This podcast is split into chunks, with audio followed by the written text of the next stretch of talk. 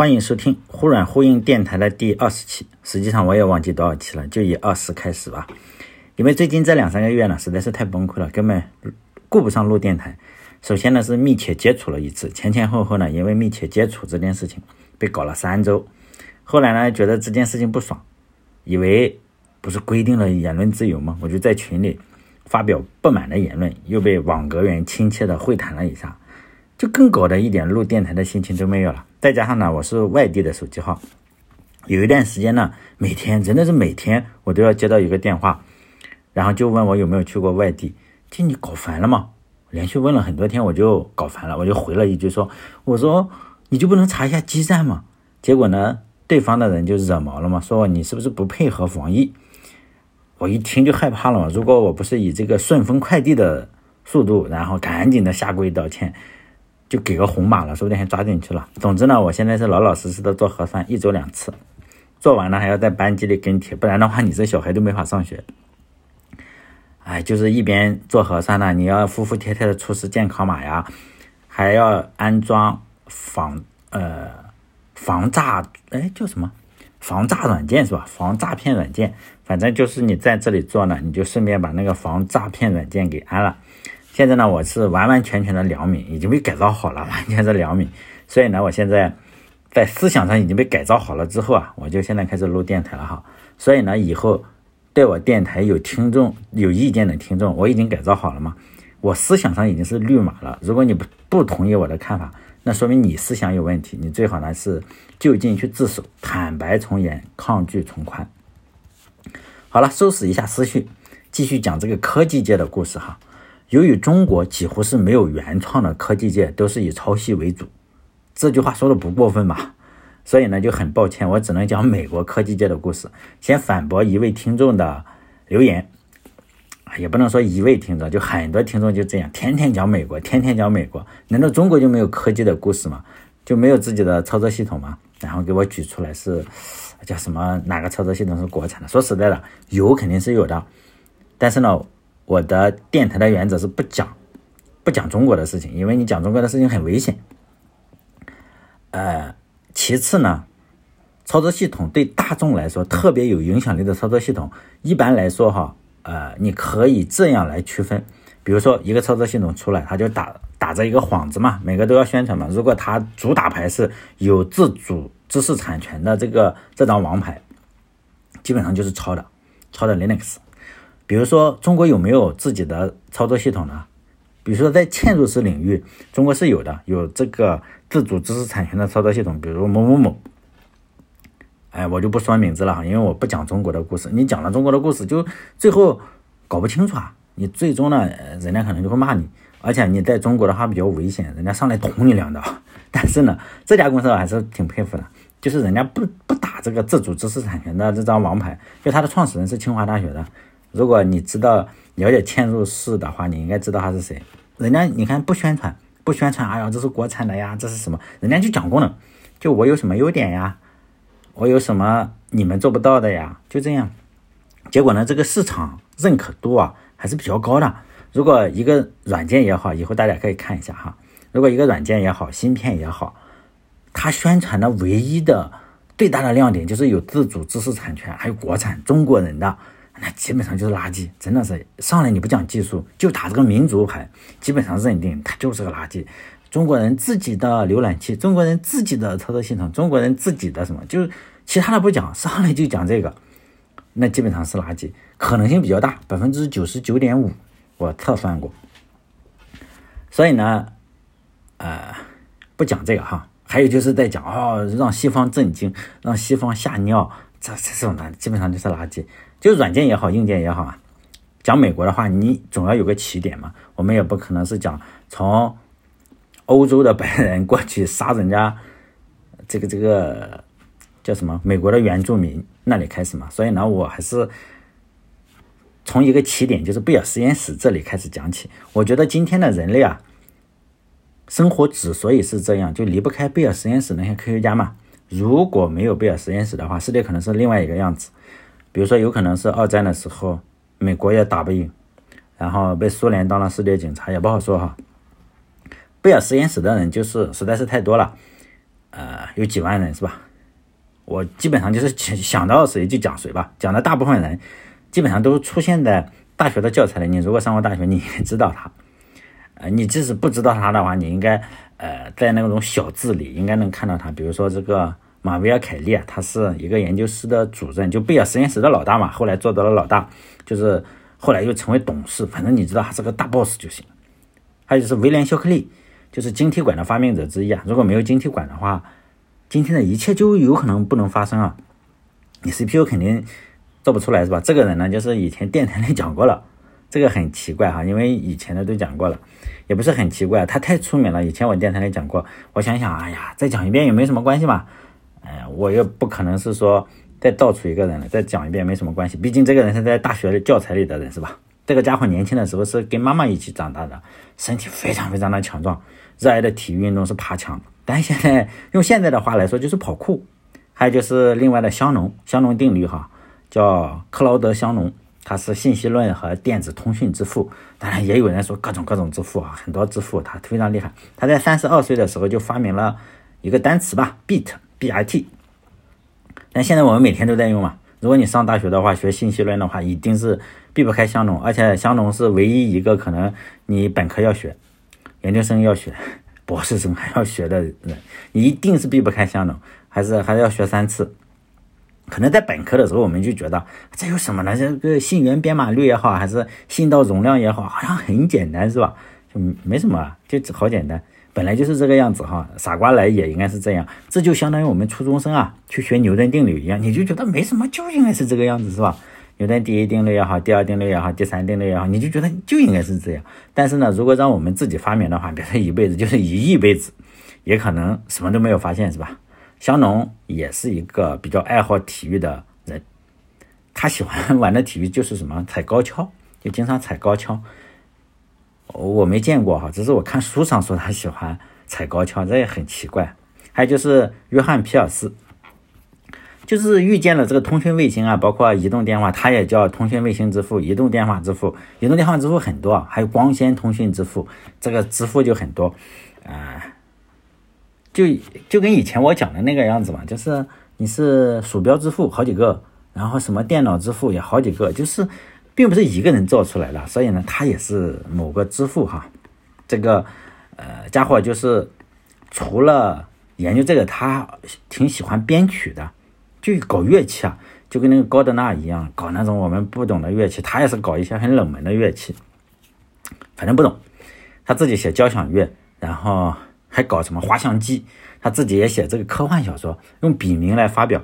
到最后了，他才说啊，那个人是我。结果他科幻小说实际上，他没有呃显露他的真名的时候啊，实际上并不是特别的受欢迎。后来他很出名嘛，他就说哎，那个那个是我，就是说写这个笔名的 那那个是我。哎，后来就大卖了嘛。跟这个写哈利波特的这个人也一样。这个哈利波特的，哎，这个人叫什么来？这个女的忘记名字了哈，在嘴边上，她也是这样，她是哈利波特，然后这样去写，然后呢，他又以自己另外一个笔名又写了一个小说，但是就是不卖。也就是说呢，后来他就直接说，哎呀，其实那个人是我，然后他你就会发现那本书哦，直接排到了最前面，就这样。其实很多人也都是怎么说呀？就这个样子吧哈，我们就是还是。叫什么从众心理吧，这个家伙也是哈。这个约翰皮尔斯啊，他是做什么？做雷达呀，做激光，写小说哈。因为是作家嘛，他实际上还讲了不少鸡汤。如果他要是个中国人的话，又有这种成就的话，他这个朋友圈也好，还是公众号也好，肯定是混得风生水起。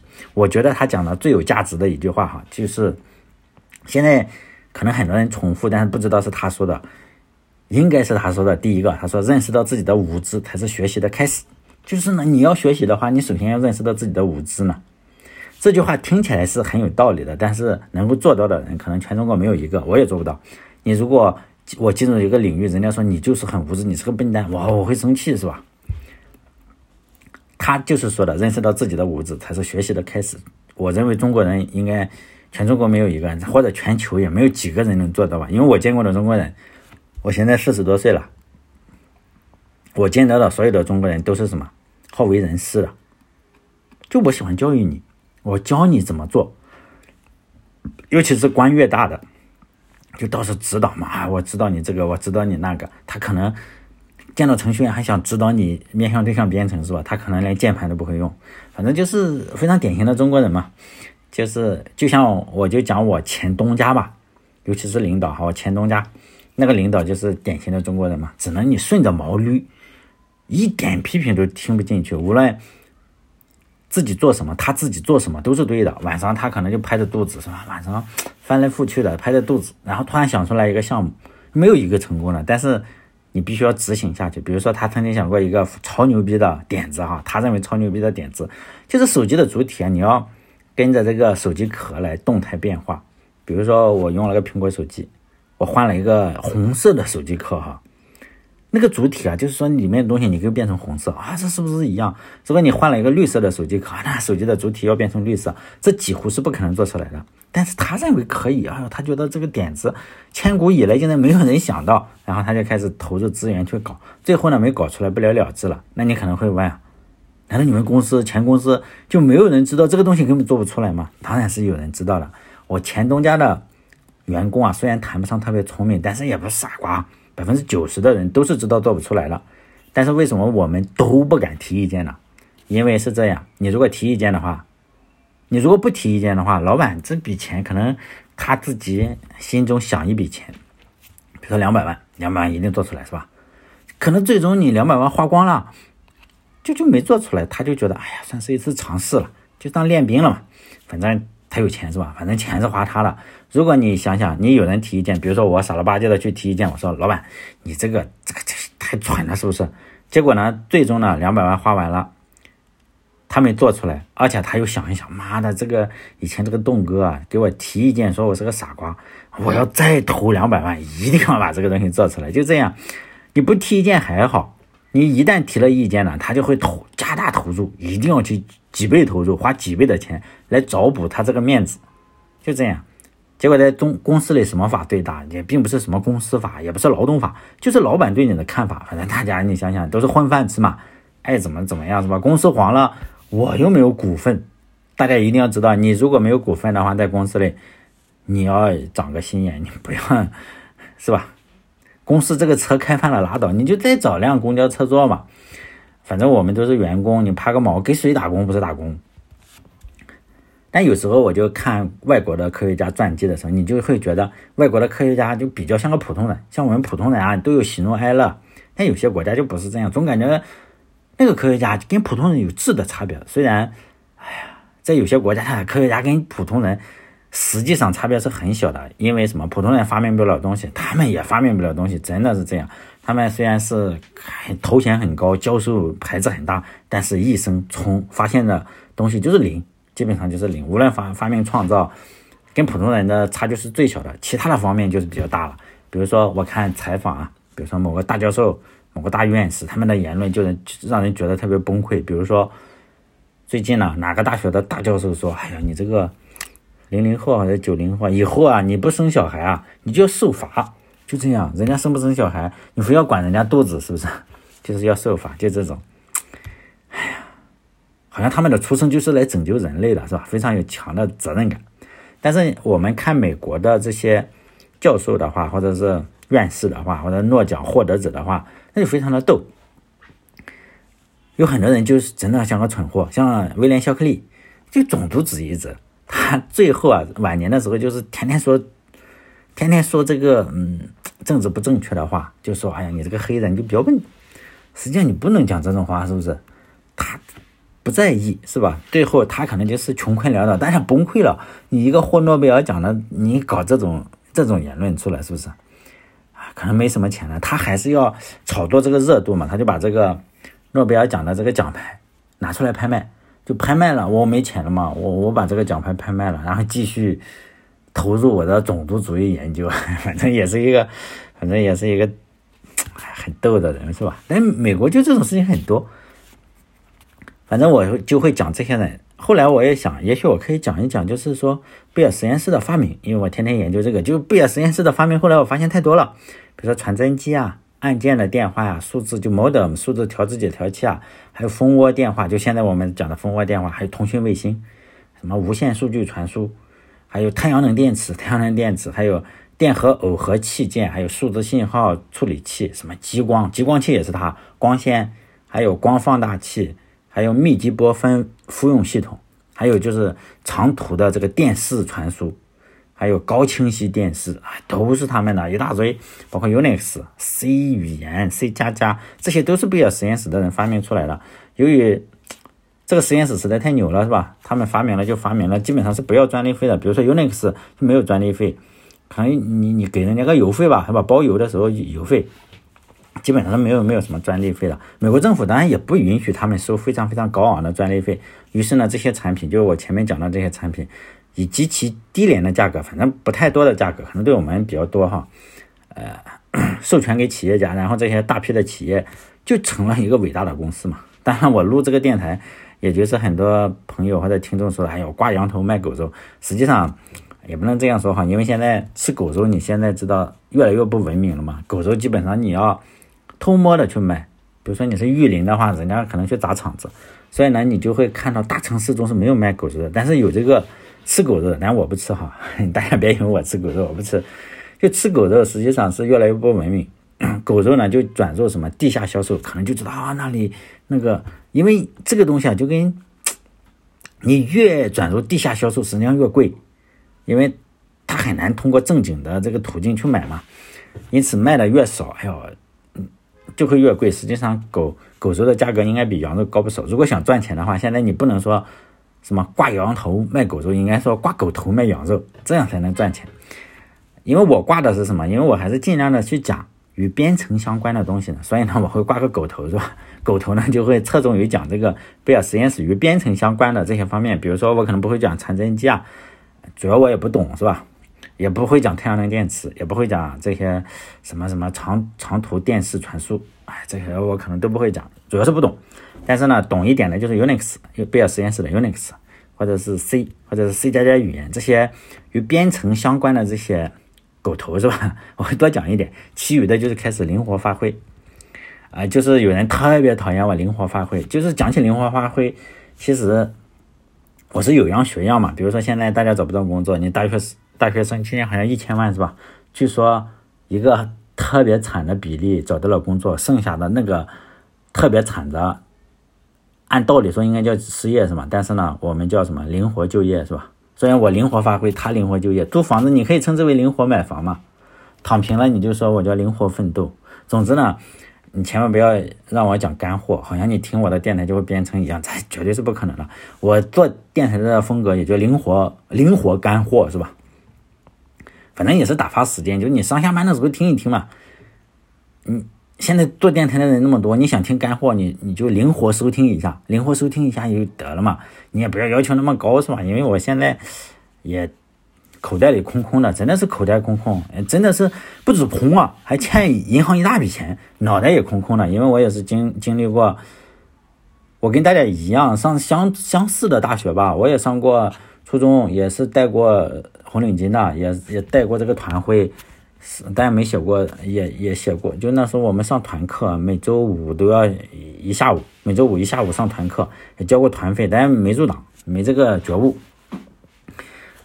我也受过正规教育的，反正自己的想法是一点没有，什么脑袋空空的，那感情也空空。现在老婆孩子都跟人跑了，是吧？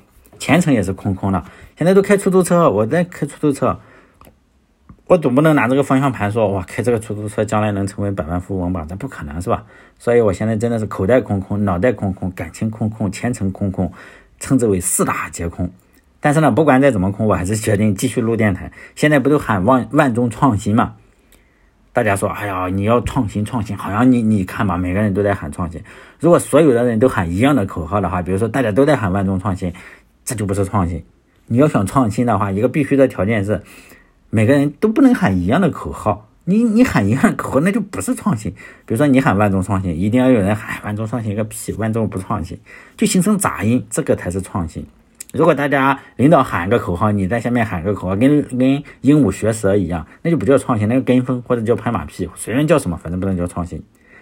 我们可以看看，就是人家美国的贝尔实验室怎么创新的。我先剧透一下，直接直接就是说，不要再讲很多期。其实你听完剧透就不用再听了。以后我只是找找相叫什么论证我的观点，我就按啊，有些人说你不就是找一些观嗯材料来论证你的观点吗？然后当然，因为我有这个观点，我肯定会裁剪嘛。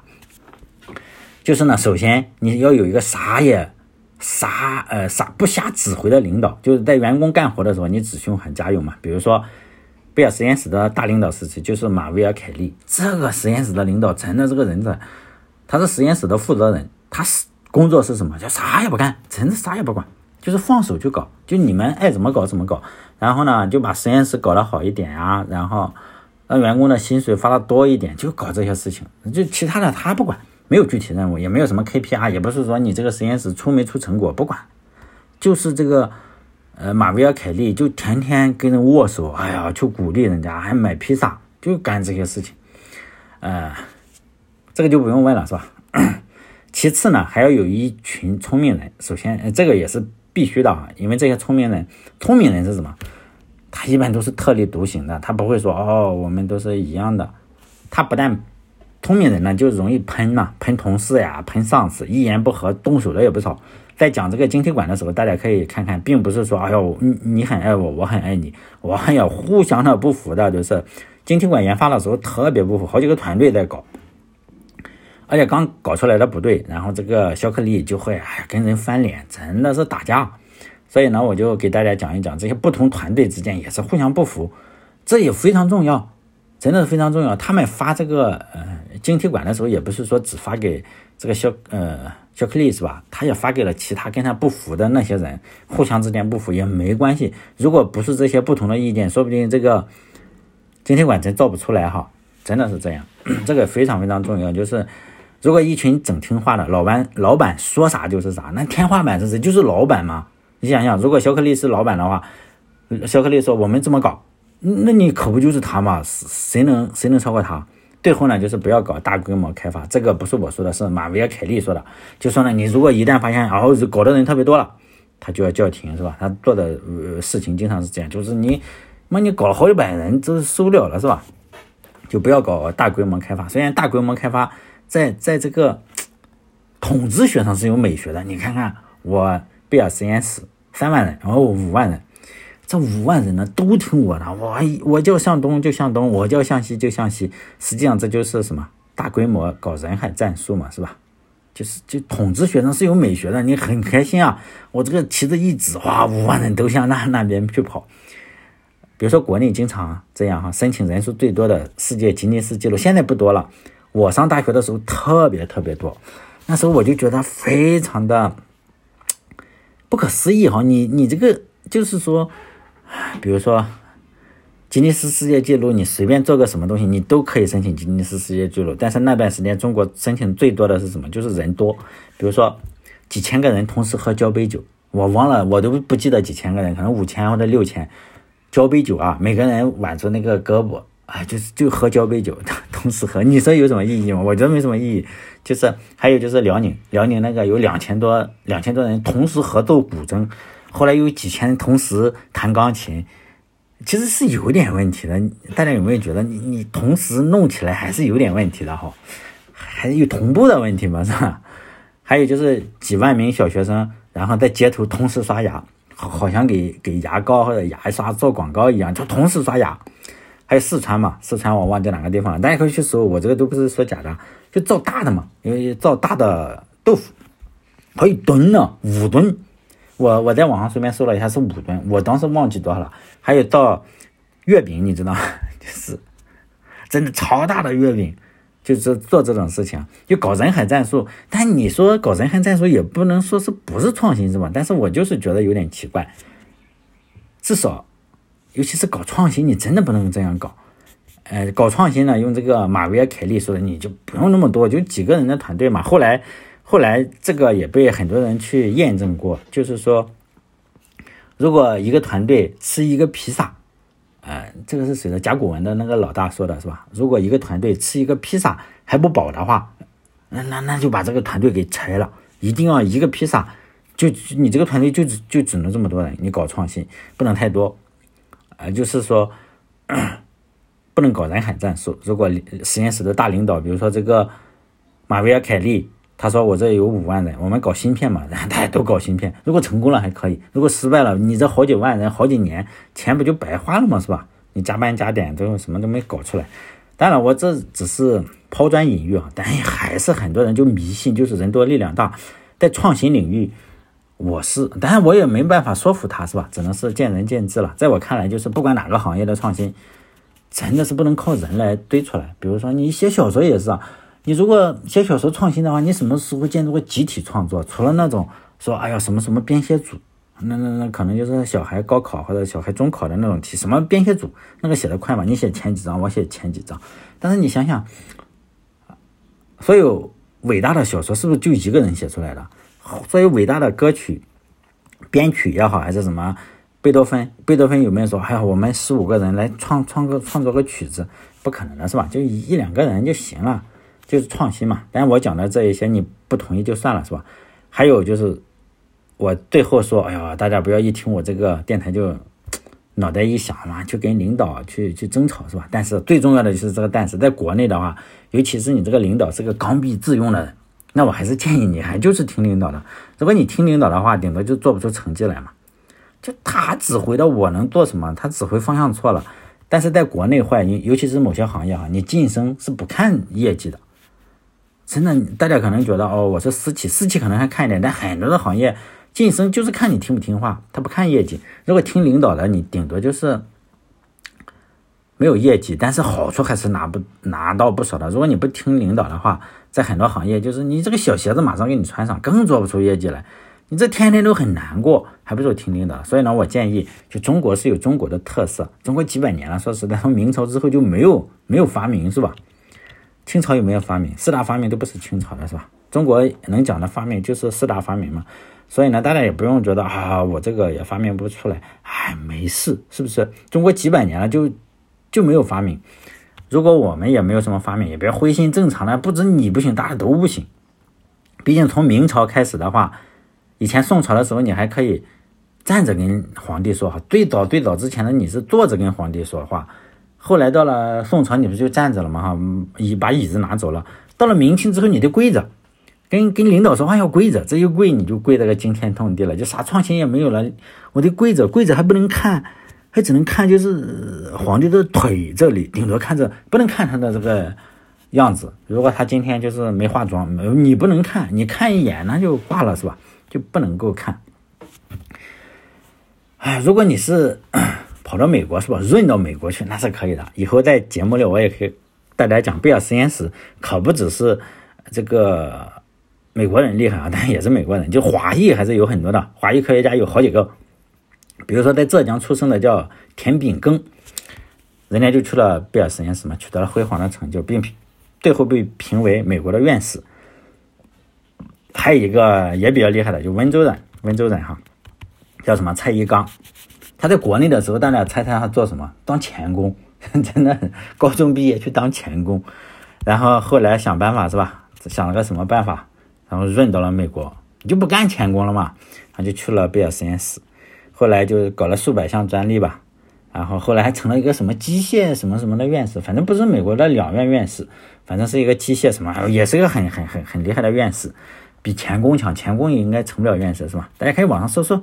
如果写公众号的话，有人如果要写公众号写这种东西，可以这样，我可以免费给他们起个名字叫什么？从钳工到美国院士，比凤姐励志，真的是励志。但是你不能写的太详细，你如果写太详细的话，你账号可能就封了是吧？他为什么当钳工呢？你一深挖，哎呀，那也不行了是吧？好嘞，这一期在这里，再见。